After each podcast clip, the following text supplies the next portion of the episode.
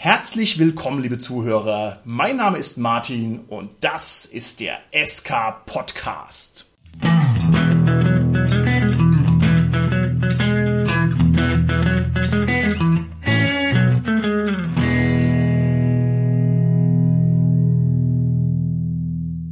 Die heutige Folge ist wieder eine Interviewfolge mit einer kleinen Besonderheit. Und zwar hilft mir heute beim Interview unser Carsten, der mich also hoffentlich tatkräftig unterstützt.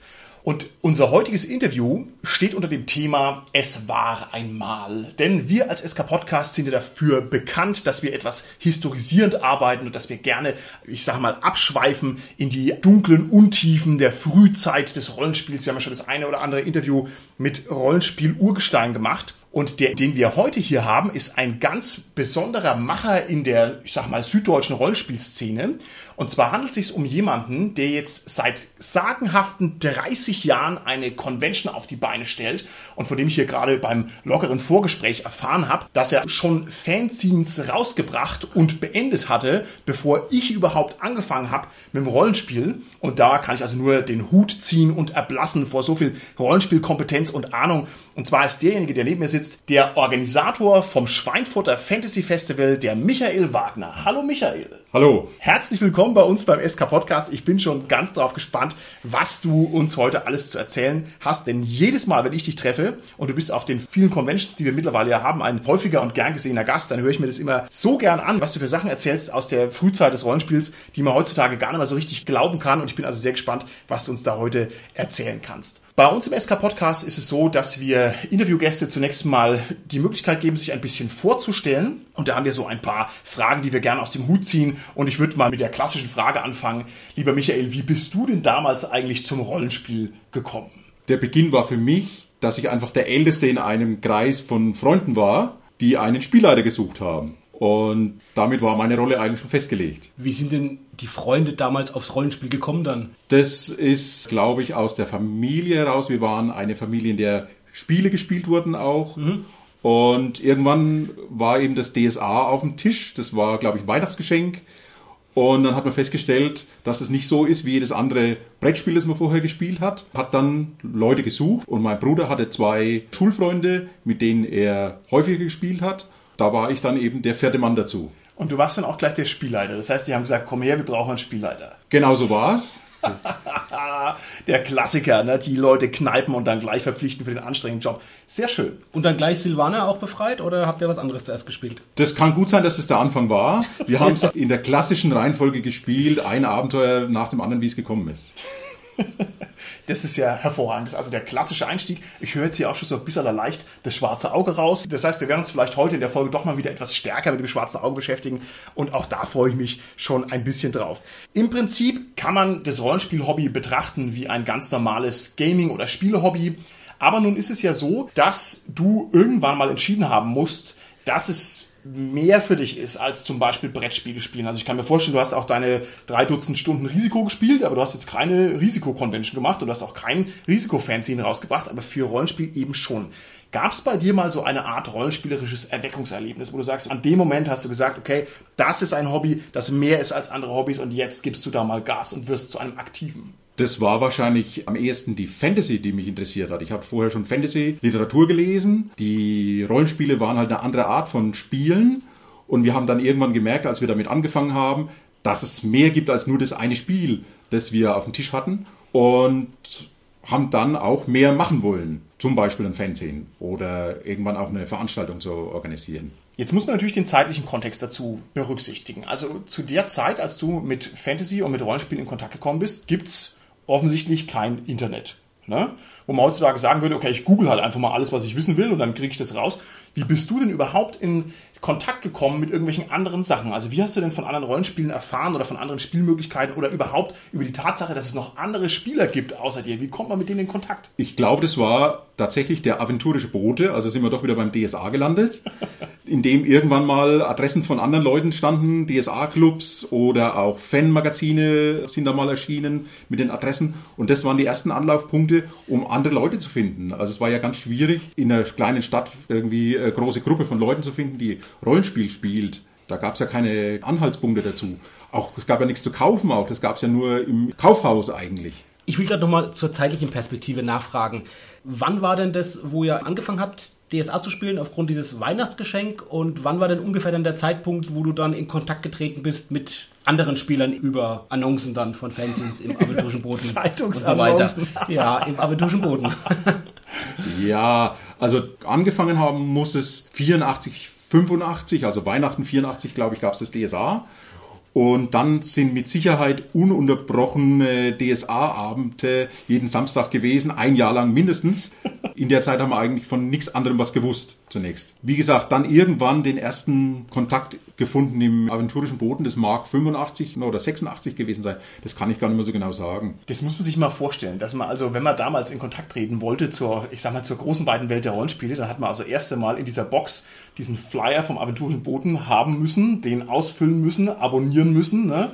Und dann hoffentlich irgendwelche Annoncen gefunden, wo man mit was machen konnte. Also was da für Hürden drin stecken, ist ja fantastisch. Ja, es gab halt keine andere Möglichkeit. Es gab ja noch einen Laden, in dem man den aventurischen Boden kaufen konnte eventuell. Und vielleicht hat man da auch mal noch einen anderen Rollenspieler getroffen. Aber sonst, also ohne Internet, ohne das Wissen, ob es in einer anderen Stadt vielleicht Leute gibt, die da spielen oder in einer anderen Stadt einen Laden gibt, in dem es sowas zu kaufen gibt. Das war ja eigentlich nicht vorhanden. Bestenfalls Würzburg, weil da viele studiert haben. Da war natürlich bekannt der Hermke, also die Romanboutique. Aber da ist man auch nicht so einfach hingefahren, wenn man in Schweinfurt gewohnt hat oder in, im Umland. Hast du jetzt gerade den Herrn auch gemeint mit dem Laden, wo du den aventurischen Boden auch kaufen konntest tatsächlich? Also den gab es ja auch im Abonnement damals schon zu unserer Zeit, gell Michael? ja. hast du jetzt den Herrn gemeint oder einen anderen Laden? Nee, es gab in Schweinfurt einen Spielwarenladen, der den gehabt hat. Der Spielwaren Schilling, das war der Laden, der in Schweinfurt auch das hatte, wo man dann auch öfter mal vorbeigeguckt hat, der dann auch als erster, meine ich, in Schweinfurt auch weitere Rollenspielprodukte angeboten hat, als es dann mal was gab, außer der Anfangsbox, die man, wie gesagt, im Kaufhaus ja nur kaufen konnte. Jetzt ist es ja sogar heute noch unglaublich schwierig zu vermitteln, was wir Rollenspieler eigentlich machen. Wir haben ja diesen Fluch auf uns lassen, dass wir halt das beste Spiel der Welt spielen, zweifellos, aber dass es halt irgendwie schwierig ist, das mal in drei Sätzen jemandem zu erklären und dass der einen halt nicht für bekloppt hält.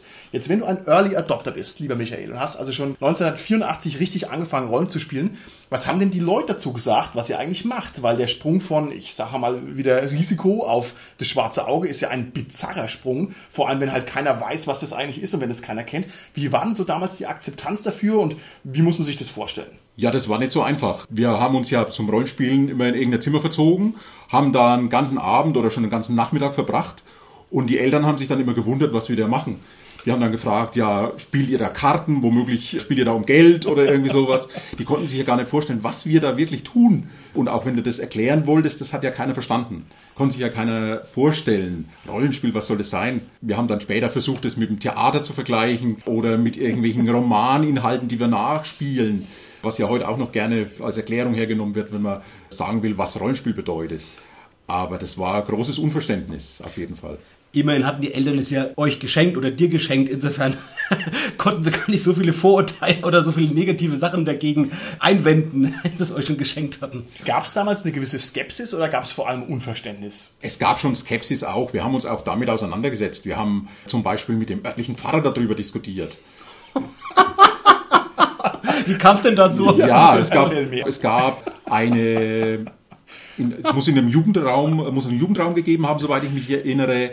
Da wurden Brettspiele gespielt, auch von meinem Bruder und seinen Freunden, die dann mit mir zusammen ja auch Rollenspiel später gemacht haben. Und da kam das halt auch mal zum Tragen, das Thema. Der hat es natürlich dann schon kritisch betrachtet. Es ging dann so weit, dass wir das dann später als Thema aufgenommen haben in unser Fanmagazin und haben da einen Artikel veröffentlicht, wo der Pfarrer auch zu Wort gekommen ist. Oh Gott, das ist ja unglaublich souverän, der Umgang damit. Also Hude ab, kann man ja gar nichts sagen.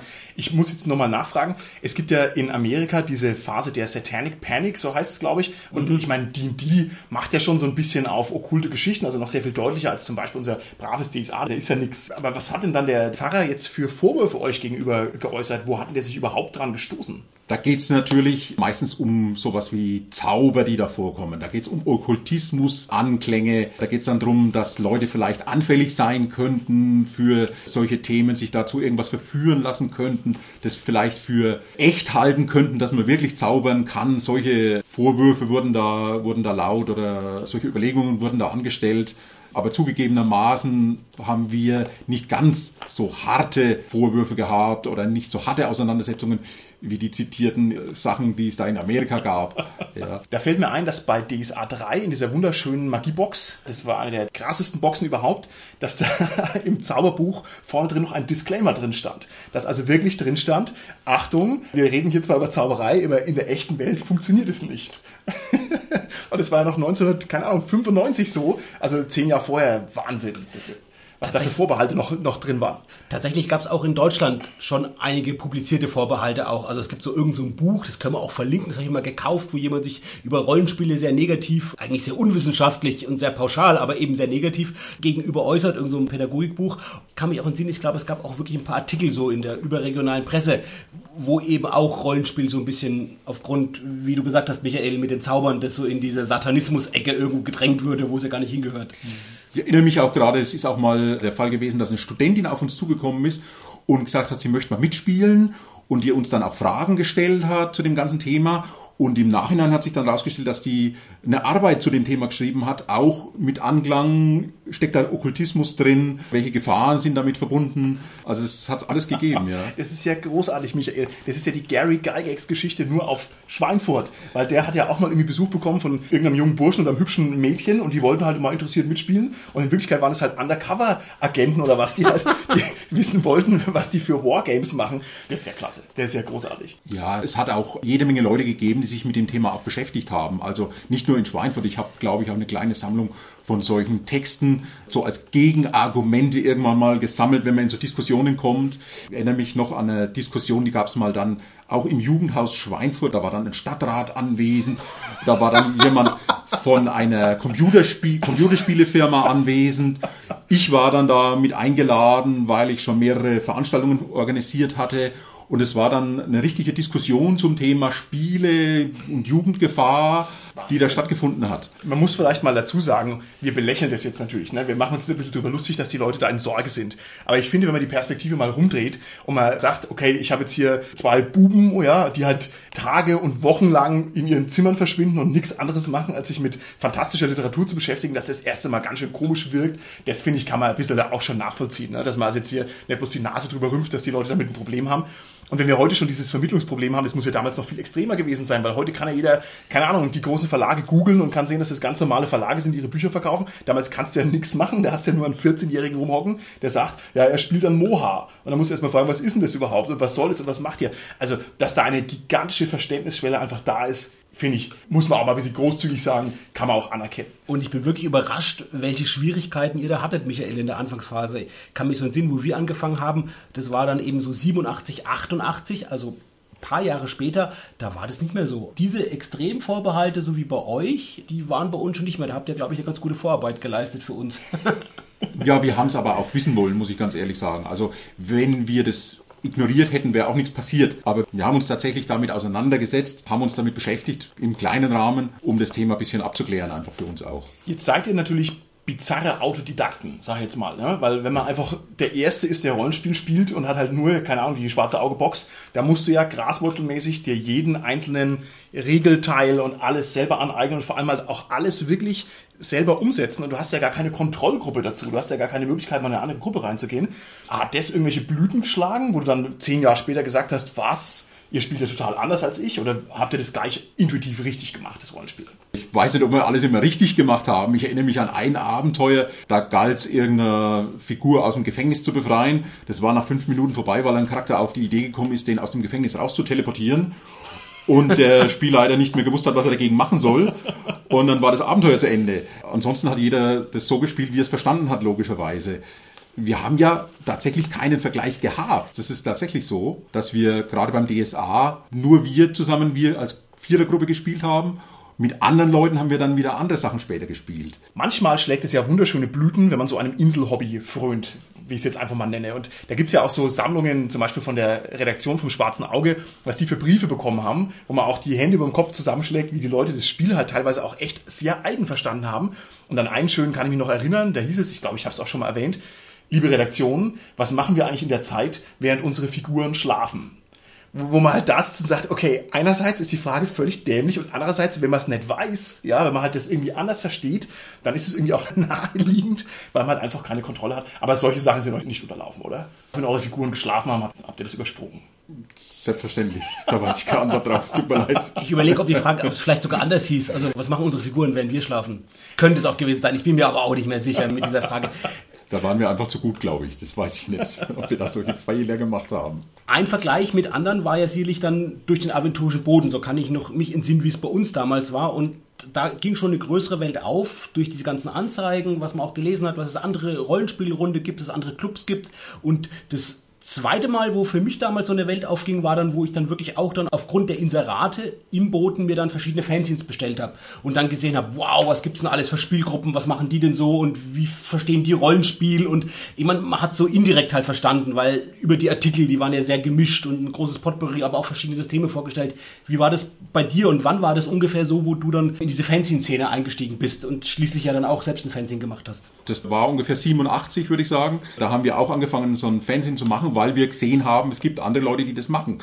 Und hat uns auch sofort gefallen und haben gesagt, das können wir auch. Und haben angefangen, uns alles Mögliche auszudenken, wie die Fanzines damals ausgeschaut haben, mit neuen Stadtbeschreibungen, neuen Charakterklassen, neuen Waffen, Zaubersprüchen, alles Mögliche. Immer noch die gleichen vier Leute, die zusammen DSA gespielt haben, immer noch alles an DSA angelehnt zunächst. Vier Hefte gleich im ersten Jahr, im zweiten Jahr auch noch. Da haben wir ordentlich losgelegt. Was hattet ihr denn da für ein Ziel? Also das ist ja eine bizarre Produktivität, die sich da entfaltet hat. Stand es eher im Vordergrund, dass ihr zu viert was Cooles macht? Oder hat man schon so ein bisschen, ja, was weiß ich, so ein bisschen auf den Fame gehofft, den man ja heute vielleicht eher über Social Media abgreifen würde? Oder was steckt da dahinter, dass man sich hinsetzt und sagt, ich mache jetzt in einem Jahr vier Ausgaben Fanzine. Vielleicht müssen wir nochmal sogar mit einem Satz erklären, was das überhaupt ist, weil es ist ja gar nicht mal so mhm. weit verbreitet. Also ein Fanzine. Carsten, was ist das?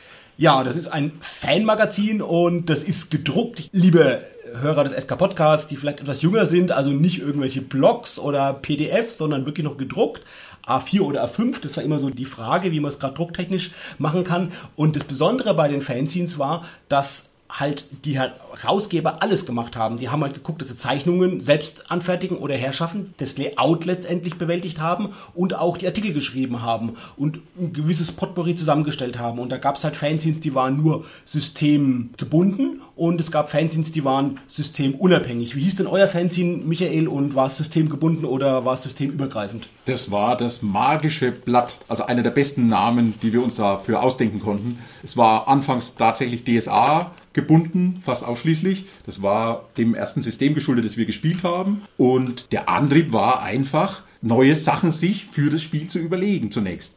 Wir haben einfach geglaubt, da fehlt was und wollten das Ganze erweitern. Als wir dann gemerkt haben, dass es Leute gibt, die das auch interessiert, dass es auch andere Leute gibt, die ähnliche Ideen haben, hat man sich ausgetauscht und so ist das Ganze dann gewachsen. Ich glaube, das hat sich gegenseitig relativ gut befruchtet, weil es immer mehr Fanmagazine gegeben hat. Später haben wir dann, als wir auch andere Spiele gespielt haben, auch andere Themen in das Heft mit reingenommen. Und das Heft selber ist dann auch gewachsen. Da muss ich jetzt schon nochmal nachfragen, weil die zeitliche Komponente einfach so herrlich ist. Also jedes Mal, wenn du mir was davon erzählst, da geht mir also das Herz über.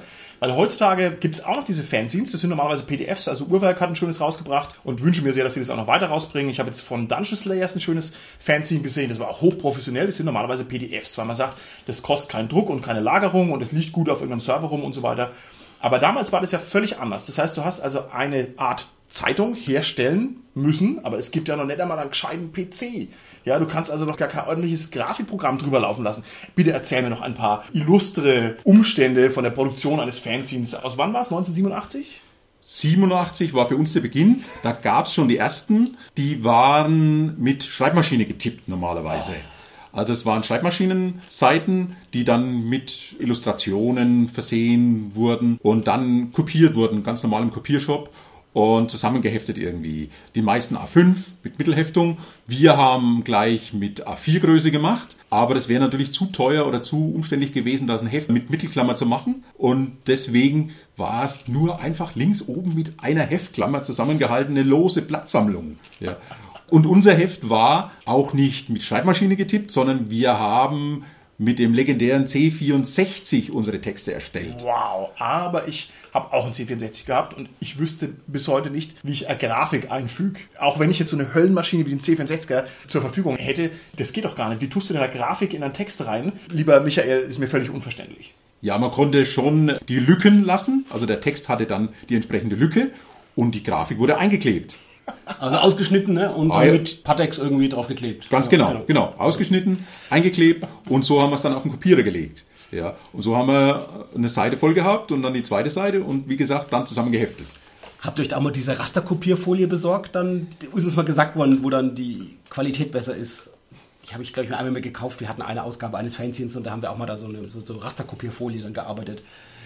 Ich glaube nicht, ich glaube nicht. Wir haben dann später mit dem PC weitergemacht. Wir haben dann sogar mit dem PC die nächsten Hefte erstellt. Aber da ging es dann genauso. Da haben wir dann Spalten ausgedruckt und wieder eingeklebt und wieder Grafiken dazugeklebt. Wir haben teilweise die ersten Grafiken sogar am Computer ausgedruckt. Das waren nicht nur handgezeichnete, das waren sogar ganz schlimme, entweder mit dem 64er oder dann später mit dem Personalcomputer ausgedruckte Grafiken, die wir da eingeklebt haben, wenn wir keine hatten, die wir mit der Hand zeichnen konnten, was wir sowieso nicht konnten. Wie war denn so die Auflage? Die erste Auflage mögen 20 oder 30 gewesen sein, aber es ist wie gesagt gewachsen und am Ende waren es, mit dem letzten Heft waren es glaube ich 300, die wir dann sogar haben drucken lassen über einen Spieleverlag. Da sind wir nicht mehr zum Kopiershop gelaufen. Jetzt muss man sagen, auch 300 Klicks herzukriegen, ist jetzt gar nicht mal so einfach, wenn man also nicht trickreich Social Media bedient. Also wenn man irgendwo einen privaten Blog hat, ja, und schreibt halt irgendeinen Artikel und will da 300 Klicks haben, das ist gar nicht so leicht. Aber 300 Ausgaben zu verkaufen in der Zeit vorm Internet ist ja wahnsinnig viel. Wie kriegst du denn diese Ausgaben unters Volk? Also wie kriegst du denn 300 Kunden ran bei einem Hobby, das im Prinzip keiner kennt, das völlig schräg ist, ohne dass du das irgendwie gescheit bewerben kannst? Da würde ich mir gerne mal ein paar raffinierte Tricks von dir abhören. Auf Anhieb müsste ich sagen, ich habe keine Ahnung, wie das gegangen ist, aber ich glaube, das war wieder der typische Austausch unter den Leuten, die sowas gemacht haben.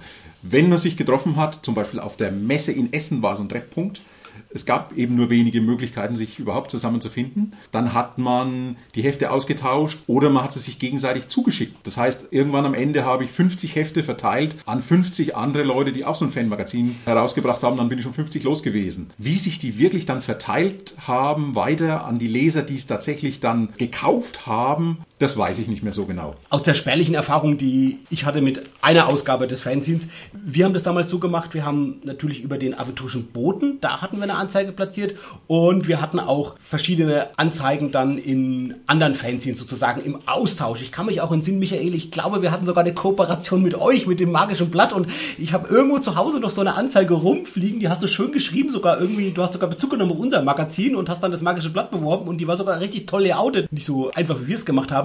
Da ja bei uns die zweite Ausgabe des DSA-Fanzines Hasta Aventurica erschienen ist, wurde die leider nicht veröffentlicht. Aber war das vielleicht auch bei euch so, dass ihr über diese anderen Fanzines oder über die Profimagazine, vielleicht auch sowas wie Wunderwelten, Zauberzeit, was es halt damals gegeben hat, dass ihr darüber auch geworben habt? Also bei uns wirklich, muss ich sagen, die meisten haben wir über diese Anzeigen losgebracht damals. Ja, stimmt genau. Also es war tatsächlich der Austausch unter den Fanmagazinen mit den Anzeigen tatsächlich. Und ich erinnere mich jetzt auch, wir haben Hefte an Läden geschickt und da verkauft. Unter anderem nach München oder auch nach Düsseldorf. Wir haben tatsächlich dort Hefte hingeschickt und haben dafür Geld bekommen. Und die haben die da für uns verkauft. Und natürlich an die anderen Fanmagazinemacher die Werbung ausgetauscht. Und so hat sich das verbreitet. Auch über den Laden in Schweinfurt denke ich, dass wir auch ein paar Hefte losgeworden sind. Was man sich nicht gar nicht mehr vorstellen kann heute. Wenn man sich das nochmal überlegt, mit diesen 300 Stück. 300 Stück, die wollen ja auch verpackt und verschickt sein. Hast du das händisch alles selber gemacht? Also das heißt erst gedruckt, dann zusammengelegt, dann getackert, dann eingepackt, dann Briefmarke drauf, dann den ganzen Adressenwirrwarr, wahrscheinlich irgendwie gehandelt.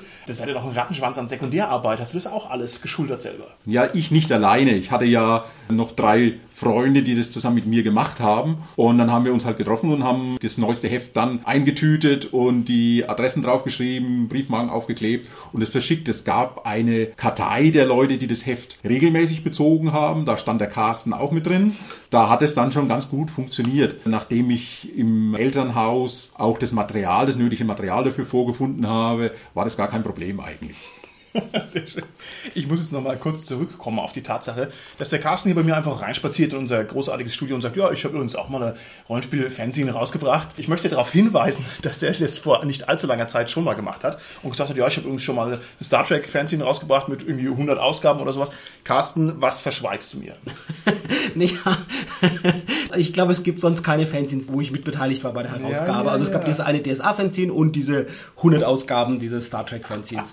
Das war es dann auch. Also Carsten, ich bleib wachsam. Ich glaube, du hast noch ein zweites Leben gelebt, bevor ich überhaupt wusste, was los ist in der Welt. Also das ist auch erwähnenswert. Alter ist die Antwort. Alter, das, was Michael und ich Na. ein bisschen haben, Na. dir voraus. Ich glaube, Feuer und Eigenschaft und Entrepreneurship, weil es natürlich bei euch beiden hier drin steckt, ich glaube, wir müssen mal gucken, ob wir diese schönen Sachen nicht trotzdem gescannt und als PDF hinkriegen, weil es wäre ja schade, wenn hier zum Beispiel deine erste Ausgabe und diese tollen Erstlingswerke von dir vor allem, wenn die irgendwo nur noch in Papierform rumliegen, also das hätte ich schon sehr gerne irgendwo mal bei uns hochgeladen, bloß mal für den Blick, um mal das Tor aufzumachen in eine längst vergangene Zeit. Es gibt sogar Leute im Internet, wir müssten es mal suchen, die das schon sammeln, die also wirklich, ich kenne zwei Adressen, die Fanzines sammeln und die dann wieder online stellen, die PDFs und den so der Allgemeinheit verfügbar machen. Und vielleicht noch eine Anekdote, gerade wo wir bei gedruckten Fanzines sind. Ich habe neulich eine Anzeige bei Facebook gesehen von einem Fanzine Trodox. Erinnerte ich mich, das gab es ja damals auch schon, bin ich darauf aufmerksam geworden, weil die gerade in der aktuellen Ausgabe ein Cthulhu-Abenteuer haben, was eben mein immer noch beliebtes System ist. Und da habe ich da bei so einem Wettbewerb mitgemacht und habe dann sogar einige Ausgaben gewonnen. Also vielen Dank nochmal,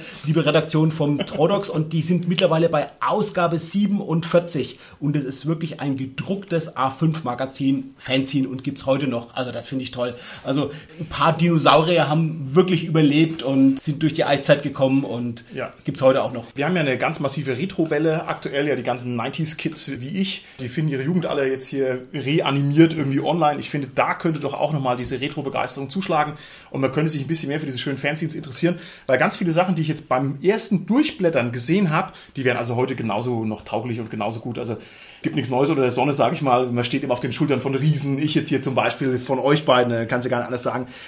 Ich möchte nochmal darauf zurückkommen, lieber Michael, dass du vorhin gesagt hast, ihr seid zum Beispiel auf die Spielemesse Essen gefahren das ist auch ein Aspekt, der mich jedes Mal begeistert, wenn du davon erzählst, dass ihr damals noch sehr oft in irgendwelche Autos gestiegen seid und irgendwo hingefahren seid. Magst du vielleicht unseren Zuhörern draußen im SK Podcast Land noch ein, zwei Sachen dazu erzählen?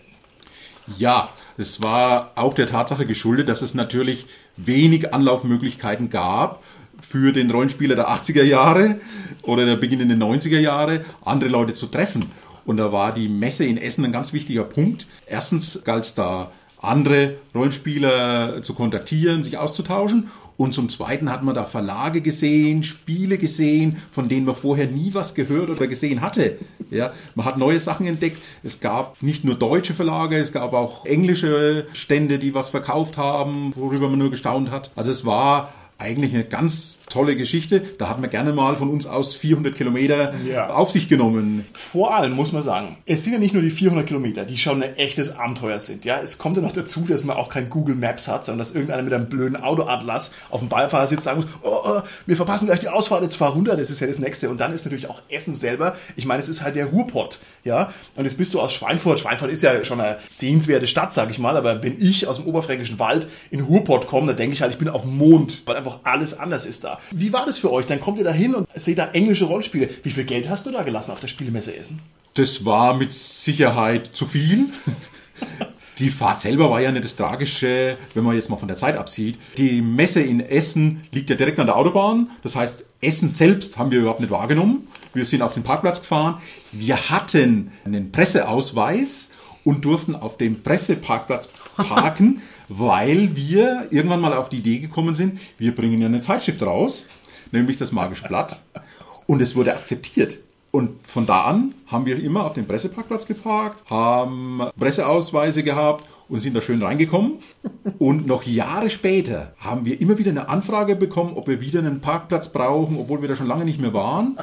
Haben wir immer noch eine Anfrage aus dem Verlag bekommen, ob wir noch mal hinfahren wollen oder ob wir noch mal Parkplatz oder ein Parkticket brauchen. Seid ihr denn über die Messebesuche oder eben über das Fanzine des Magische Blatt auch in Kontakt bekommen mit anderen, sage ich mal, vielleicht etwas bekannteren Leuten aus der Szene? Gibt es immer Stories bei uns mit unserer einen Ausgabe? Ist es uns damals nicht gelungen? Ich habe, glaube ich, von einem Norbert Fenske, das war der einer von den DSA-Leuten, der hatte uns mal geantwortet auf eine Frage oder so, aber das war dann so unser Kontakt, den wir hergestellt hatten. Mehr hat man da nicht. Aber wie war es denn bei euch? Ihr habt ja weit, glaube über ein Dutzend Ausgaben gemacht vom Magischen Blatt und seid im Gegensatz zu uns eben auch ganz weit auf diese Messen und so schon gefahren damals. Ihr wart ja auch älter. Ja, ja, intensivsten Kontakt hatten wir mit Sicherheit mit der GFR, also mit der Gilde der Fantasy-Rollenspieler, die ja Köln und Ratingen und sowas beheimatet äh, sind immer noch und ja auch eine Urzelle des Rollenspiels sind, auch der großen Veranstaltungen, die es gibt aktuell immer noch. Da haben wir auch mal eine Veranstaltung von denen besucht. Die sind sogar bei unserer ersten Veranstaltung anwesend gewesen. Und außerdem sind wir in Kontakt gekommen mit einem gewissen Hartmar Wieser. Nein, den kennen wir doch, Carsten. Hast du den nicht sogar mal interviewt im SK-Podcast, Martin? Ja, der ist ja dann irgendwann auch in den Adelsstand erhoben worden, glaube ich, für seine rollenspielerischen Leistungen, wenn ich mich da recht erinnere. Aber Michael, bitte erzähl du, also was war da mit dem Hartmar los? Ja, der Hartmar ist eigentlich mit uns in Kontakt gekommen oder mit mir in Kontakt gekommen, als es mit dem Fanmagazin angefangen hat, weil er alle Fanmagazine unterstützt hat mit irgendwelchen Artikeln. Wir haben natürlich da auch davon sehr profitiert und haben uns eigentlich sogar mit ihm einigermaßen angefreundet. Das heißt, wir haben ihn in Mondsee, in seinem Heimatort sogar einmal besucht. Er hat da ein Live-Rollenspiel organisiert. Das muss auch Ende der 80er Jahre, spätestens Anfang der 90er gewesen sein. Ich weiß das selber nicht mehr so genau. Da waren viele Leute der Rollenspielszene eingeladen ursprünglich. Ursprünglich deswegen, weil wir den Termin nicht einhalten konnten. Das heißt, der Hartmer hat dann für meine Gruppe einen weiteren Termin gemacht. Oder besser gesagt noch einen vorhergehenden Termin gemacht. Das heißt, wir waren zum Live-Rollenspiel am Mondsee mit vier Leuten. Dort waren noch zwei, drei österreichische Freunde vom Hartmar Wieser. Wir haben das Rollenspiel da gemacht, das Live-Rollenspiel. Und eine oder zwei Wochen später hat das Ganze nochmal stattgefunden. Da waren dann andere Leute aus der Rollenspielszene vor Ort, weil es zusammen nicht funktioniert hat. Wow, also da bin ich jetzt echt begeistert, weil das war ja so, glaube ich, mit zu der Startschuss auch damals für diese Lab-Szene, wo ich ja auch Kontakte habe und wo ich dabei bin. Und ich habe immer schon von diesen ersten Labs gehört und ich glaube, das war wirklich vielleicht sogar das erste oder eins der allerersten Labs in Deutschland, das Hartmar da in Mondsee veranstaltet hat und da durftest du mitspielen, da warst du dabei. Absolut, absolut, ja, ja. Was war's denn für ein System? Weißt du das noch? Oder was settingmäßig, was ihr da gespielt habt? Also System weiß ich keins mehr. Wir wurden da relativ ahnungslos reingeworfen. Wir hatten schon für die damalige Zeit, glaube ich, eine ganz gute Ausrüstung. Das haben uns die Gegenüber gleich versichert. Die haben gleich gestaunt, was wir alles dabei haben, was wir für Gewandungen hatten und was für selbstgebastelte Polsterwaffen wir da mitgeführt haben. Und dann ging es ins Gelände rund um das Haus, wo der Hartmar gewohnt hat oder sein Elternhaus war. Und irgendwelche Geschichten, die sich da der Hartmar ausgedacht hatte. Ich erinnere mich da noch an einen Bach, an dem wir langgelaufen sind, an dem er überhaupt nichts gehört hat und deswegen sofort überfallen wurde, ohne dass man Chance hatte, den Hinterhalt zu bemerken. Oder an irgendein altes Haus, in dem so fürchterlich feucht war, in dem wir die erste Nacht verbracht haben, dass am nächsten Tag alle Kleidung nass war. Fantasy-Setting wahrscheinlich so. Absolut, natürlich Fantasy-Setting, ja. Oder die, ja, die berühmte Brotsuppe, die wir zur Begrüßung aufgetischt bekommen haben. Das ist so ein richtiges, echtes Abenteuer, Michael. Ja, wenn man sich das überlegt, man fährt mit dem Auto nach Österreich, ohne dass es schon eine etablierte Ladkultur gibt, ohne dass es eine etablierte Rollenspielkultur gibt. Das ist ja echt verrückt und das habt ihr einfach so durchgezogen. Das ist ja kühn geradezu. Ja, wir sind schon gern durch die Gegend gefahren. Wir sind auch mal nach Düsseldorf gefahren, einfach so zum Spaß. Und zwar zum Fantastic Shop, der für uns auch wieder legendäre Fantastic Shop. Ja, eine Aber der, habt ihr nicht den Uli Kieshoff getroffen? Doch, haben wir natürlich getroffen. Was? Ja, selbstverständlich. Ja. Habt ihr euch verabredet oder was? Zufall? Nein, das war Zufall, das war Zufall. Wir hatten auch da schon unser Fanmagazin im Gepäck und haben da gleich Ausgaben hinterlassen. Ja. Und wir haben damals von den ersten DSA-Abenteuern welche geschenkt bekommen. Ich weiß nicht, ob das von der ersten Auflage war oder von der zweiten. Da wurden uns dann original eingespeiste Ausgaben überreicht. Ich weiß nicht, ob die weg mussten. Auf jeden Fall haben wir die mit nach Hause genommen. Jeder vier Hefte oder vier Ausgaben. Das ist ja hervorragend. Jetzt, wenn ich die Perspektive mal rumdrehe, wenn wir jetzt mal sagen, der Fantastic Shop, das ist wie das Mekka der Rollenspiele damals und wenn man irgendwas anderes haben will, außer den aventurischen Booten, dann muss man da hinfahren und sich das da anschauen. Wie viele andere Leute, ich sag's jetzt mal ein wenig spöttelnd, Hinterwäldler sind da angefahren gekommen, ja, in ihren Gummistiefeln mit ihrem Strohhut und haben gesagt, hey, wir kommen aus der Eifel oder aus tiefsten Ostfriesland. Wir haben gehört, hier gibt's ein Geschäft. Vielleicht war das bei denen dauernd so, dass da die Türklingeln nicht aufgehört hat zu klingeln und Leute kamen rein, die halt nichts gehört haben und sind dahin. Das stelle ich mir jetzt mal so vor. Da würde ich mich freuen, wenn es so gewesen wäre. Wahrscheinlich stimmt's nicht so. Aber herrlich, dass man so einen Weg auf sich nimmt. Was hast du denn da entdeckt? Bist du dann reingegangen und rausgegangen und hast einen Karton mit Rollenspielen mit rausgenommen? Oder wie war da deine Erfahrung? Oder hast du gesagt, okay, ist ein Laden, braucht man nicht? Ja, hat man auf jeden Fall gebraucht. Das war natürlich eine fantastische Umgebung. Das war ein Laden, wie man ihn vorher noch nie gesehen hatte. Da gab es Spiele, von denen man noch nichts geahnt hatte. Es gab dann auch deutsche Ausgaben von Sachen, von denen man schon mal gehört hatte, die es aber nur im Englischen gab. Ich erinnere mich zum Beispiel an Traveler, ja, gab es von Fanpro, glaube ich, übersetzte deutsche Ausgaben oder andere Systeme, an die ich mich gar nicht mehr erinnern kann. Aber es war wirklich fantastisch. Und auch wenn ich nicht mehr weiß, was ich im Einzelnen gekauft habe, mit Sicherheit sind wir da mit einer Kiste Rollenspiele oder anderer Bücher rausgegangen. Mir fällt gerade noch eine Sache ein zum magischen Blatt. Du hast ja gerade die Verbindung mit dem schwarzen Auge auch aufgezeigt nochmal. Ich weiß noch für mich, eines der Hauptargumente damals, mir das Magische Blatt zu kaufen, ich glaube, das war die Ausgabe 11, war, weil es da eine exklusive Beilage gab. Und zwar gab es da die Beilage zu der Filiason-Tetralogie, und zwar zu dem ersten Band, Folge dem Drachenhals.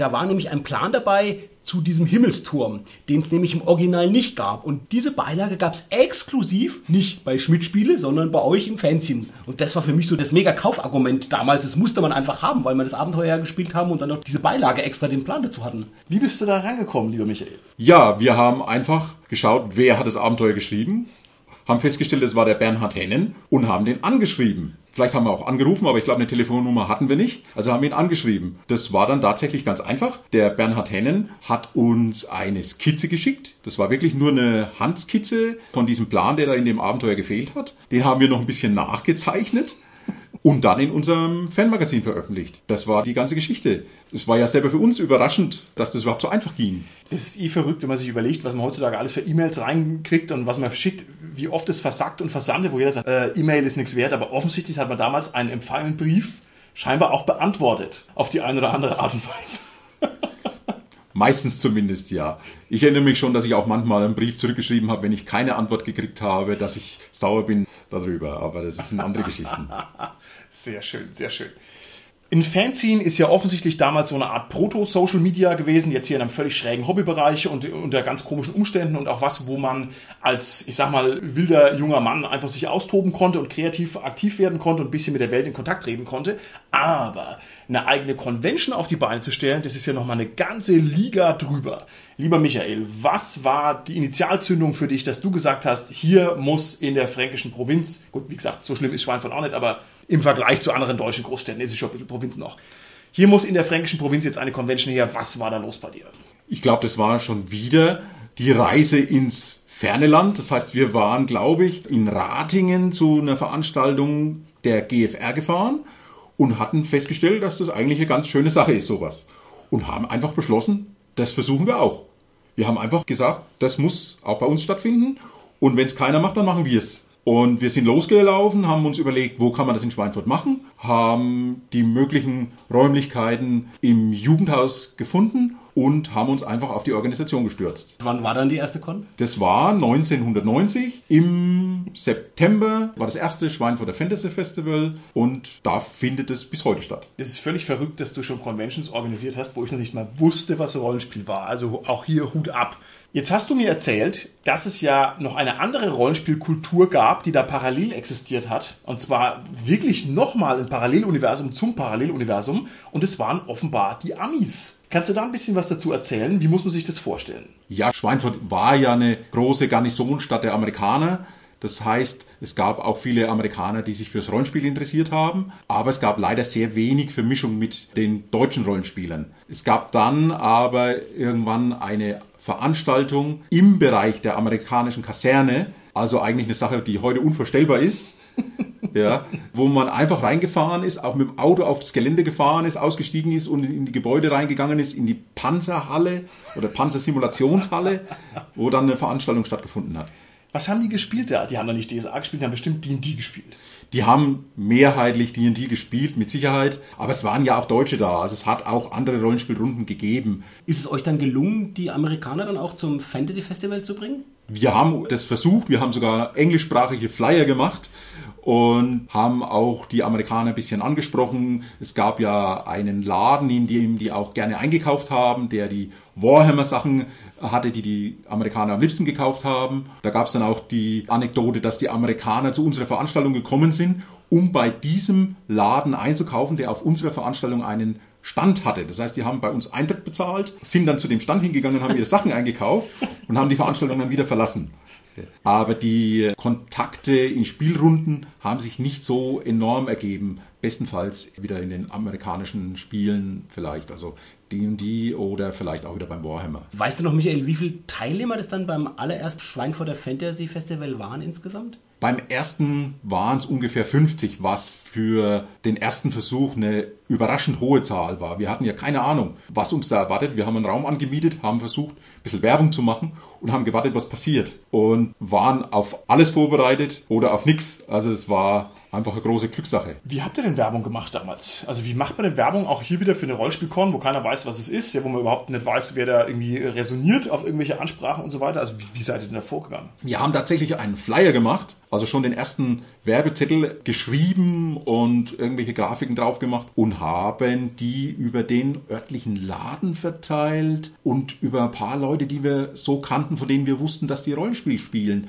Aber mehr Möglichkeiten haben wir da auch nicht gehabt. Ich glaube, es ist ein Anzeigenheft, so Groschenheft. Da haben wir eine Anzeige reingesetzt, dass es die Veranstaltung gibt. Aber das war eigentlich alles. Übers Fernsehen habt ihr, glaube ich, noch Werbung gemacht, weil ich vermute, ich bin mir nicht mehr ganz sicher, aber ich vermute, dass ich so aufs Schweinfurter Fantasy Festival aufmerksam geworden bin. Ich war leider nicht bei der Nummer 1 dabei, aber wir haben uns nochmal vorher unterhalten und wir sind uns ziemlich sicher, wir können es rekonstruieren.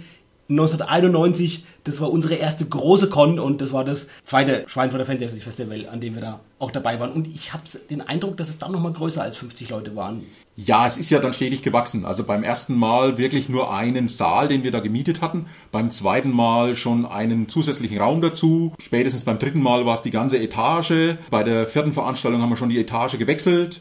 Und bei der fünften Veranstaltung waren es dann beide Etagen zusammen. Also das ist jedes Mal ein Stückchen gewachsen, weil es auch immer mehr Leute geworden sind, die da spielen wollten.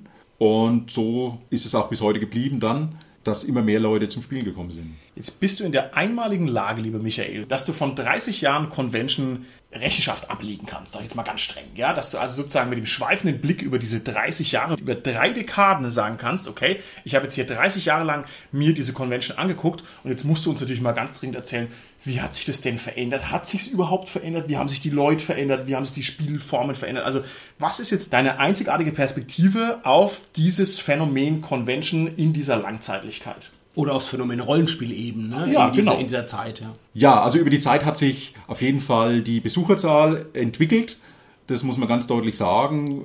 Während wir mit 50 angefangen haben, sind wir heute vielleicht bei 300 Besuchern übers Wochenende gelandet. Die Besucher selber sind im Schnitt deutlich älter geworden. Das ist auf jeden Fall zu erkennen. Aber ich glaube, da sage ich nichts Neues, wenn man die Rollenspielszene beobachtet. Ich frage mal nach an der Stelle, weil es nämlich sehr interessant ist. Wir haben ja durchaus sehr respektable Zuwächse, was das Rollenspiel angeht. Und wir haben vor allem ganz offensichtlich eine neue Generation Rollenspieler, die gerade rankommt. Und es ist halt die Generation YouTube, sage ich jetzt mal salopp, weil mir ist in unseren Kommentaren verboten worden, über die Generation Smartphone zu lästern. Das werde ich ab sofort vermeiden. Nein, das soll gar nicht abfällig gemeint sein. Ich meine nur, es kommen also ganz neue Leute zum Rollenspiel, die vor allem durch diese Let's Plays herangezogen werden und vor allem auch durch diese D&D-Welle, die gerade sehr präsent ist in den Medien. Merkst du das? Merkst du, dass ab und zu mal ein paar Leute reinkommen, denen also hier der zarte Flaum noch auf den Wangen steht? Oder sind es nur so gestandene Mannsbilder wie ich und der Carsten? Ja, also man sieht natürlich schon, dass immer wieder neue Leute auch zur Tür reinkommen. Der Altersschnitt ist nur deswegen so hoch geblieben oder ist so hoch, weil die Leute auch sehr gerne wiederkommen zu der Veranstaltung. Es hat sich da eine Fangemeinde gebildet und auch die Leute kommen vielleicht nur noch zu dieser einen Veranstaltung im Jahr, wo sie vielleicht früher zu mehr Veranstaltungen gefahren sind, kommen sie zu ihrer regionalen Lieblingsveranstaltung vielleicht und werden also dann damit älter. Und deswegen steigt auch der Altersschnitt, obwohl es mit Sicherheit auch jüngeres Publikum gibt, jüngere Rollenspieler, die dazukommen. Da wird ja gerne mal ein bisschen die Nase drüber gerümpft, dass die Rollenspieler älter werden. Ich muss aber ganz ehrlich sagen, wenn man genau darüber nachdenkt, ist das eigentlich nur ein Ausweis dessen, dass wir halt das beste Hobby aller Zeiten haben. Denn was außer dem Rollenspiel pflegt man denn schon hier über 30, 35, 40 Jahre lang? Das ist einfach die Begeisterung, die da bleibt. Und wenn wir jetzt ein bisschen sichtbaren Nachwuchszuwachs haben, dann ist es ja optimal. Also schöner geht's ja eigentlich gar nicht. Okay, würdest du sagen, die Spielformen haben sich verändert? Waren die Leute früher mehr verbissen dabei? Haben die mehr gewürfelt? War das Ganze taktischer? Fällt dir unter diesem Gesichtspunkt irgendwas auf? Oder ist es im Prinzip so geblieben, wie Rollenspiel halt immer ist? Fünf komische Leute sitzen um den Tisch rum, einer redet viel. Also auf den ersten Blick sieht es so aus, als würde alles so sein wie immer. Die Leute sitzen und spielen, aber die Spiele haben sich geändert. Das ist auf jeden Fall sicher. Es gibt natürlich viel modernere Spielformen oder neuere Regelsysteme, aber die Leute machen immer noch das Gleiche. Sie sitzen zusammen, freuen sich, dass sie zusammen spielen können. Und das ist ja eigentlich auch, was eine Veranstaltung betrifft, zumindest der Hauptpunkt, warum es die Veranstaltung überhaupt gibt, damit die Leute die Möglichkeit dazu haben, so ein Spiel zu spielen, das sie vielleicht auch noch gar nicht kennen, dass sie was Neues ausprobieren können und auch neue Leute treffen können aber es sitzen immer noch am gleichen Tisch und immer noch auf den gleichen Stühlen, beinahe wie vor 30 Jahren schön, dass es so eine Kontinuität gibt. Und du hast ja schon gesagt, das ist so ein Anstieg gewesen von 50 zu 300 Besuchern. Was mich aber schon interessieren würde, gab es denn zwischenzeitlich mal so eine Flautephase, so ein Abfall? Das wäre so in meiner Wahrnehmung schon gewesen, dass es mal, ich weiß nicht, vor zehn Jahren ungefähr so mal so ein bisschen das Rollenspiel auf dem absteigenden Ast war. Und jetzt die letzten Jahre, du hast gesagt, Martin, geht es wieder wirklich durch die Decke und man hat das Gefühl, durch YouTube und so kommen so viele neue Leute zum Rollenspiel. Kannst du das aus deiner Perspektive oder deiner Wahrnehmung von den Besucherzahlen zum Beispiel, kannst du das so ein bisschen bestätigen? Oder? Doch, das muss ich auf jeden Fall bestätigen. Das stimmt ganz bestimmt. Wir haben das auf jeden Fall gemerkt, Anfang der 2000er, mhm. dass es von den Besucherzahlen nicht weiter nach oben gegangen ist, Stagnation gegeben hat. Wir haben natürlich auch vorher schon bemerkt, dass das Rollenspiel ein bisschen unter den aufkommenden Sammelkartenspielen gelitten hat, mhm. also sprich Magic. Das hat natürlich sich niedergeschlagen, was wir aber einfach dann in die Veranstaltung mit integriert haben und es damit ein bisschen abgefangen haben. Aber Rollenspiel auf jeden Fall, das stimmt, hat es dieses Tal gegeben, kann ich auch so nachvollziehen und kann auch bestätigen in den letzten Jahren wieder den Anstieg, auf jeden Fall. Du hast gerade erwähnt, ihr habt eben auch die Sammelkartenspiele mit einbezogen und ich kann mich eben an meinen Besuch noch sehr gut erinnern, das war so wirklich so ein prägendes Erlebnis. Ich war auf ganz vielen Cons, aber so, das war meine allererste große Con, wo wir mit wirklich meinem besten Freund, wo wir da auf dieser Con waren, als zwei Buben quasi noch so 1991 die ganze Nacht durchgezockt haben. Ich weiß noch, der Vater von ihm, der kam dann und hat uns gesehen, wie wir die ganze Nacht durchgezockt haben, wurde am Sonntag abgeholt. Der war nicht so begeistert, aber wir waren ja eigentlich wirklich brave Jungs. Und ähm, aber was ich wirklich noch weiß, da war, fand ich ein recht gutes, vielfältiges Programm da. Also es gab natürlich Rollenspielrunden und wir konnten endlich auch mal wieder Schwarze Auge spielen, was sonst in Würzburg damals wir hatten schon drüber geredet in anderen Folgen, mit Gerd zum Beispiel, mit Mitgerd, in Würzburg nämlich Mitgard-Kultur war. Da konnten wir endlich in Schweinfurt Schwarze Auge spielen, haben da unser Fanzine-Abenteuer, das haben wir da geleitet, die ganze Nacht durch. Es gab aber auch noch ein Netrunner-Turnier, das weiß ich noch. Und kann es sein, dass es nicht sogar auch ein Live-Rollenspiel gegeben hat? Tanz der Vampire, war das bei dir? Wo es dann nämlich drei Faktionen gab. Es gab Vampire, es gab Vampirjäger und es gab irgendwie Bauern und es war so ein, ja, Papierschere und Steinprinzip was das Problem war, was ich dann auch gemerkt habe, taktisch, ist eigentlich nicht gut, die anderen zu schlagen, weil wenn du die anderen schlägst, schlägst du eigentlich die, die denen, die dich schlagen können, gefährlich werden. Das war, glaube ich, so ein Bug in dem Spiel, so hatte ich es dann wahrgenommen, dass du dann nichts mehr gemacht hast, so irgendwie. Aber es war natürlich für uns super, wir können jetzt ja live so ein Vampire-Ding spielen. Wow, also da waren wir auch geflasht. Du siehst, mir ist es heute noch in Erinnerung. Und es gab einen Stargast, da habe ich aber auch schon mal in einem Interview hier auch im SK Podcast, das war auch mein allererster Auftritt hier im SK Podcast, in dem Interview hatte ich da auch schon erzählt von Wolfgang Schimichin, der nämlich 1991 auf dem dem Schweinfurter Fantasy Festival Cthulhu geleitet hat, war der damalige Chefredakteur von Cthulhu bei Laurin in Deutschland. Wie ist es euch gelungen, den herzubekommen? Also zweite Con und dann gleich den Chefredakteur von Cthulhu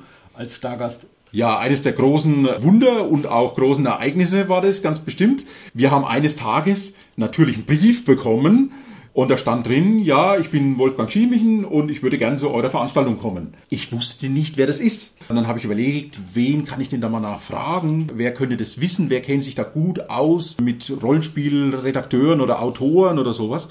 Und dann habe ich den Thomas Finn kontaktiert. Und der hat mir dann gesagt, ja, das ist ein Cthulhu-Redakteur oder sogar Chefredakteur ganz prominenter Mann eigentlich, was die Rollenspielszene betrifft. Und dann haben wir natürlich gesagt, toll, dass der zu uns kommen will und haben den herzlich eingeladen. Ich weiß noch, dass wir den dann vom Bahnhof abgeholt haben. Der kam dann mit dem Zug, wir haben ihn mit dem Bahnhof abgeholt. Der wollte dann erstmal was essen. Dann haben wir ihn im Restaurant empfohlen, wo er zum Essen gehen kann. Dann hat er da mindestens eine Rollenspielrunde pro Tag abgehalten oder die Rollenspielrunde am zweiten Tag dann fortgesetzt. Und das war eine legendäre Runde, an die sich die Leute, die mitgespielt haben, noch jahrelang, ich glaube, das kann ich wirklich so sagen, jahrelang noch daran erinnert haben und immer wieder gesagt haben, Mensch, wisst ihr noch, damals, das war was ganz Tolles. Und das ist ein einmaliges Ereignis gewesen für lange Zeit, auf jeden Fall. Ja, ja, er hat immer gesagt, es wird etwas Wunderbares passieren. Das war so das Leitmotiv. Und das Wunderbare, was passiert ist, dass wir entweder alle gestorben sind oder zum Kultisten konvertiert sind. ja, also das ist uns heute noch in Erinnerung. Ein sehr, sehr guter. Ich als Jüngster hier in der kleinen Runde darf nochmal darauf hinweisen, was das für eine Zeit war, wo ich niemanden googeln kann. Das heißt, du bist auf irgendwelche Autoritäten angewiesen. Du musst also irgendwen kontaktieren, den du kennst, der hoffentlich jemanden kennt. Das ist ja völlig verrückt. Weil du kannst ja keinen Brief zurückschreiben, wer sind sie denn eigentlich? Das geht halt nicht. Wahnsinn, Wahnsinn, verrückte Welt. Meine Erfahrungen, was die Schweinfurter Convention angeht, die sind durchweg positiv. Und zwar deswegen, weil so viele schöne Sachen angeboten werden. Also man guckt den Tabletop ein bisschen zu oder man spielt eine Runde Cthulhu oder was weiß ich, Brettspieler gibt's ja ganz viel. Und wir haben mal einen Bock geschossen. Das war in der Anfangsphase, als ich da vielleicht das erste oder zweite Mal da war. Und zwar haben wir uns dazu entschlossen, dass wir jetzt mal das Schweinfurter Fantasy Festival besuchen und sind da mit der damals bestehenden und sehr gut geölten Schwarze Augengruppe hin. Sind also hin, haben Eintritt bezahlt, sind in einen Raum rein, haben einfach unsere normale DSA-Gruppe weitergespielt. Unsere Kampagne, mit der wir damals beschäftigt waren und sind danach wieder heimgefahren. Und das ist also das Dämlichste, was man auf einer Convention überhaupt machen kann. Also kein Kontakt zu irgendwem, einfach nur die eigene Rollenspielrunde aus dem Wohnzimmer nach Schweinfurt verlagern und dann wieder heimfahren. Also das war ein bisschen ein Fail. Das gibt's aber nach meiner Erfahrung öfter als man denkt. Echt? Das ist keine Ausnahme gewesen. Also das ist vielleicht jetzt nicht mehr so sehr, aber in früheren Zeiten, glaube ich, hat's das öfter gegeben, dass die Leute tatsächlich mit ihrer eigenen Spielrunde sich zu einer Con begeben haben und dort auch gespielt haben miteinander. Das ist wirklich wahr. Jetzt hatten wir ja schon Wolfgang Schimichen. Ich glaube, der war noch ein zweites Mal nochmal bei dir auf der Con, aber dann viel, viel später. Tatsächlich, das war, ich glaube, 20 Jahre später ungefähr, hat er sich wieder gemeldet oder wir haben es nochmal versucht, nochmal Kontakt aufzunehmen und haben dann auch eine Antwort bekommen, in der stand, ja, wenn das so ist, dass ich schon mal bei euch war, na, dann muss ich ja wieder kommen. Das heißt, er hat sich auch nicht mehr erinnert, ist aber dann wiedergekommen und hat wieder geniale Runden geleitet, hat auch ein Hotelzimmer belegt, das wir dann bezahlt haben. Das war wieder ein Highlight auf jeden Fall. Da habe ich ihn leider verpasst, naja. Was war denn so an anderen Promis sozusagen aus der Szene, die bei euch waren? Was ist denn da noch erwähnenswert oder was fällt dir da ein? Also mir ist ganz besonders in Erinnerung geblieben der Verlag Feder und Schwert, als es noch ein Rollenspielverlag war, weil wir uns damals getraut haben, die anzusprechen oder anzuschreiben oder auf der Messe in Essen anzusprechen, ob sie nicht zu unserer Veranstaltung kommen möchten, um dort Rollenspielrunden anzubieten. Und wir haben sofort eine positive Antwort bekommen. Das habe ich nicht erwartet und es war toll für uns. Der Oliver Hoffmann mit mehreren Leuten ist dann gekommen und es hat sich dann noch über drei oder vier weitere Jahre gezogen, dass immer noch Leute vom Verlag Feder und Schwert gekommen sind und noch Rollenspielrunden gehalten haben. Natürlich alles zur Dark World, also Vampire und die ganzen Spiele, die es da gegeben hat.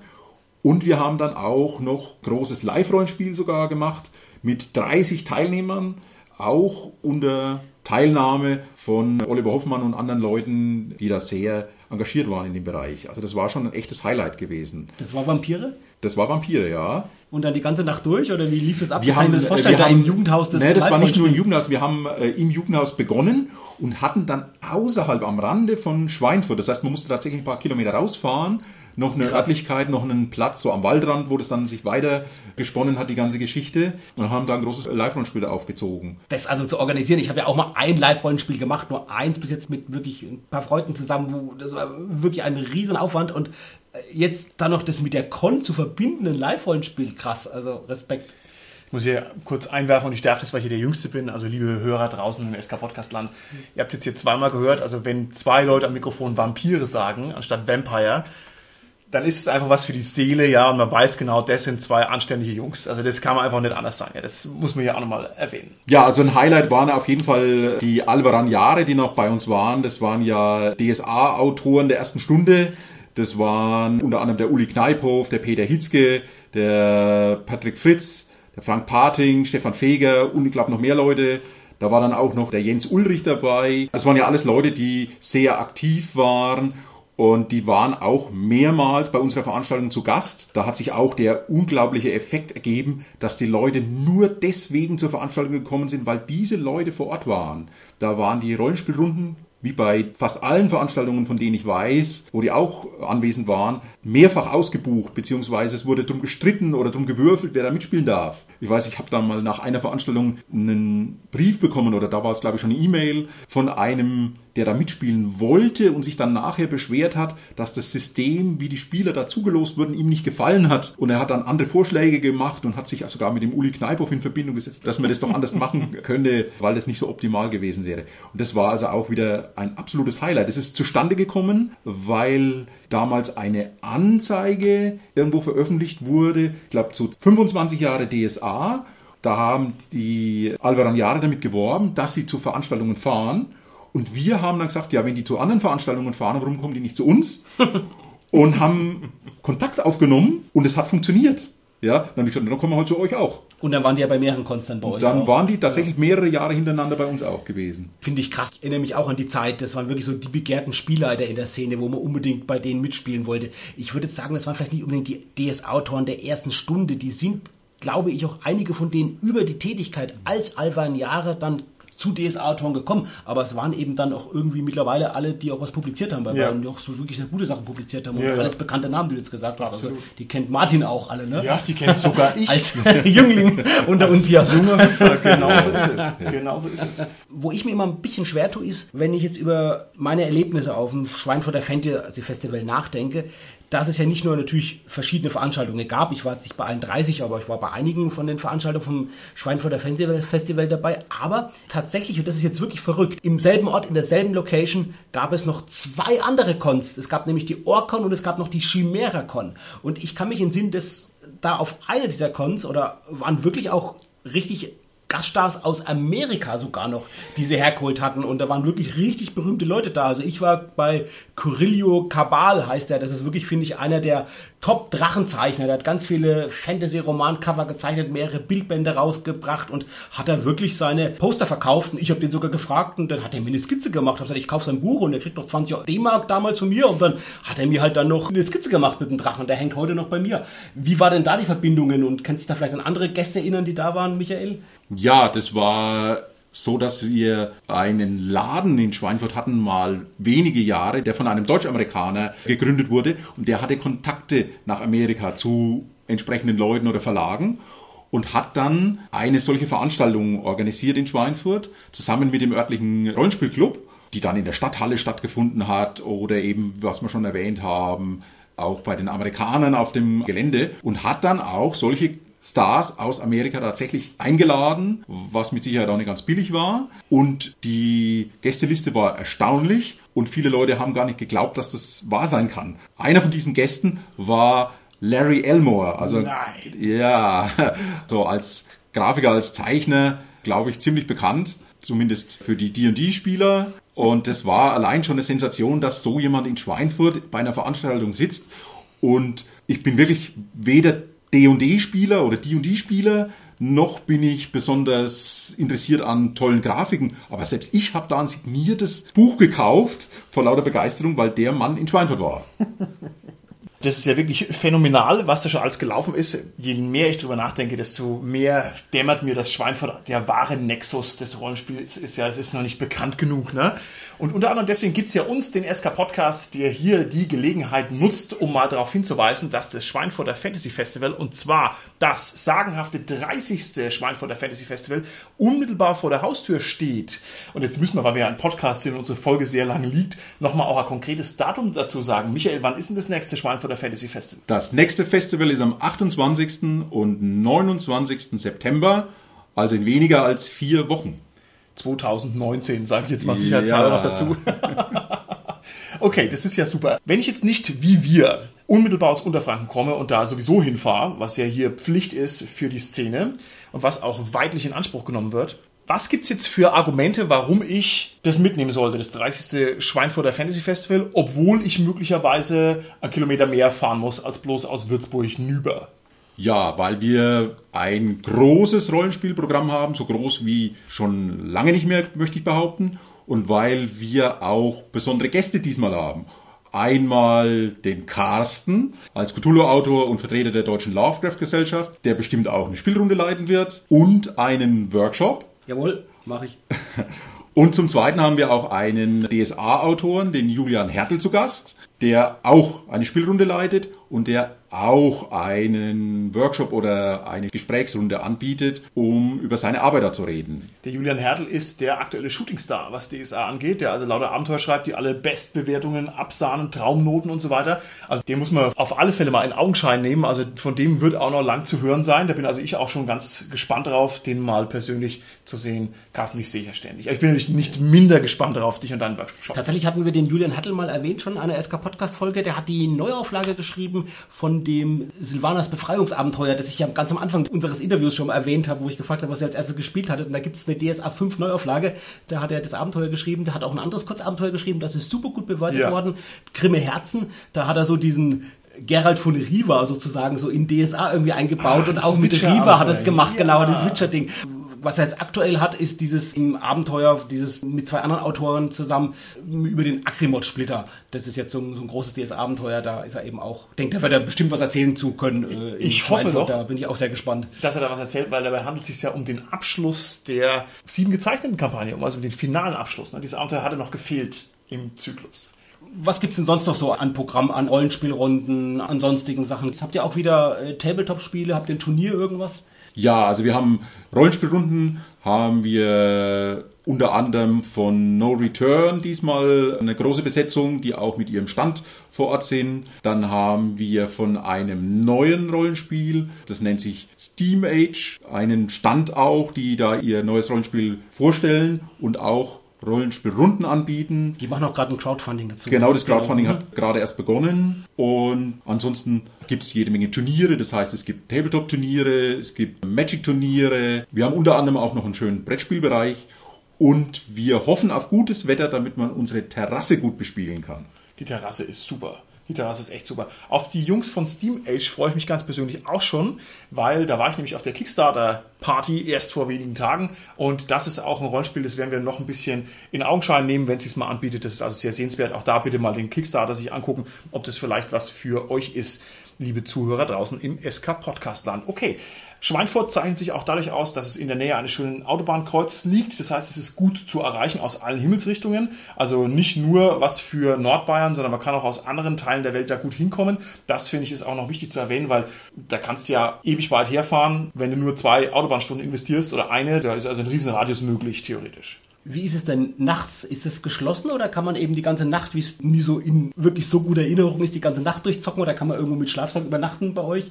Wie ist es denn da, Michael? Bei uns kann man übernachten, die Veranstaltung beginnt am Samstag um 11 Uhr und man kann durchspielen bis Sonntag 18 Uhr. Kann sich aber auch zum Schlafen, falls das notwendig ist, zwischendrin hinlegen. Es gibt gewisse Ecken, wo sich die Leute immer niederlassen, aber wir haben auch einen Saal, in dem tagsüber gespielt wird, den wir dann spät abends räumen, um den Leuten die Möglichkeit zu geben, sich mit Schlafsack und äh, Isomatte da niederzulassen. Weil das finde ich ist wirklich auch noch eine Besonderheit von Cons, weil es gibt gar nicht mehr so viele Cons, finde ich, die wirklich in der Con wirklich zu den günstigen Bedingungen. Klar, viele Cons bieten Hotels an oder so oder eine Pension äh, zur Übernachtung, aber die zu solch günstigen Bedingungen quasi im geringen Con-Eintrittspreis die Übernachtung dabei inkludiert haben. Das finde ich toll. Und mir fällt noch was ein gerade.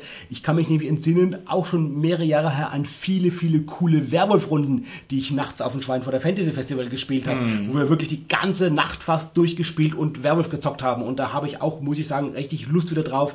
Mal schauen, ich denke, das 30. wird wieder Zeit, da mal richtig schön nachts dann doch wieder Werwolf zu leiten und zu spielen. Also ich meine nicht Werwolf jetzt von der World of Darkness, die wir ja schon erwähnt hatten, sondern ich meine diese Werwolf von Düsterwald. Wäre der Dominik da, dann würde er auch noch darauf hinweisen, dass dort auch das Rollenspiel Milan seit vielen Jahren angeboten wird. Und das ist also auch eine Eigenproduktion hier aus der Gegend. Das ist also auch ganz großartig. Wer sich das mal angucken wollte, der kann es in Schweinfurt normalerweise zuverlässig tun. Sind bereits Runden vorgesehen, sind schon ins Programm aufgenommen, finden garantiert statt, auf jeden Fall. Viel Splittermond wird immer angeboten in Schweinfurt. Wie es dieses Jahr aussieht, weiß ich nicht, aber da gab es bisher auch immer sehr viel. Also das Angebot ist vielfältig, die Convention ist unglaublich herzig und professionell und der Michael, der jetzt hier unser Interviewgast ist, managt es seit mehr als einem Vierteljahrhundert in hervorragender Qualität. Lieber Michael, dann möchte ich mich an der Stelle ganz herzlich dafür bedanken, dass du uns dich zur Verfügung gestellt hast für das Interview. War mir eine große Freude und ich bin mir auch sicher, dass du noch einen weiteren Schatz an Geschichten in dir trägst, den wir hoffentlich bei einem weiteren Interview irgendwann noch aus dir herauslocken werden. Auch von mir vielen Dank. Ich freue mich sehr auf das 30. Schweinfurter Fantasy Festival. Ja, mir hat es auch großen Spaß gemacht. Ich bedanke mich sehr, dass ich das Interview geben durfte und freue mich auch, euch zu sehen. Ich komme auf alle Fälle aufs Fantasy Festival. Das ist schon fest im Terminkalender eingetragen. Ja, da würde ich sagen, wer von unseren Zuhörern sich da mal hintrauen möchte, sei herzlich eingeladen und dann sehen wir uns im Zweifelsfall dort. Ne? Also, bis zum nächsten Mal. Tschüssi. Tschüss. Tschüss.